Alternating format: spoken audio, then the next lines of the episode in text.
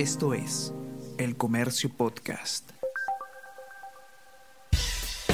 Buenos días, soy Gladys Pereira, periodista del Comercio, y estas son las noticias más importantes de hoy, viernes 22 de julio.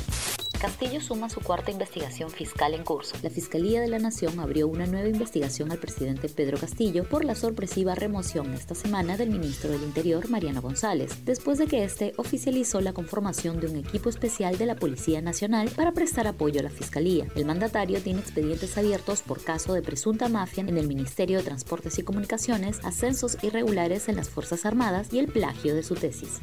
Alianza para el Progreso apunta a la presidencia del Congreso con Lady Camones. El partido de César Acuña oficializó la candidatura de la actual primera vicepresidenta del Congreso, Lady Camones. Ahora buscará el consenso con las bancadas de derecha y centro. La elección de la mesa directiva será el martes 26.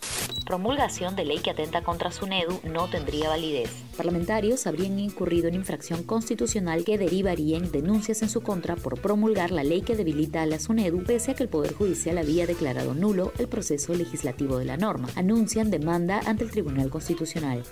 Italia adelanta sus elecciones debido a caída del primer ministro. Italia entró ayer en una inesperada campaña electoral con comicios previstos para el 25 de septiembre, tras la decisión del presidente Sergio Mattarella de disolver el Parlamento a raíz de la renuncia del primer ministro Mario Draghi.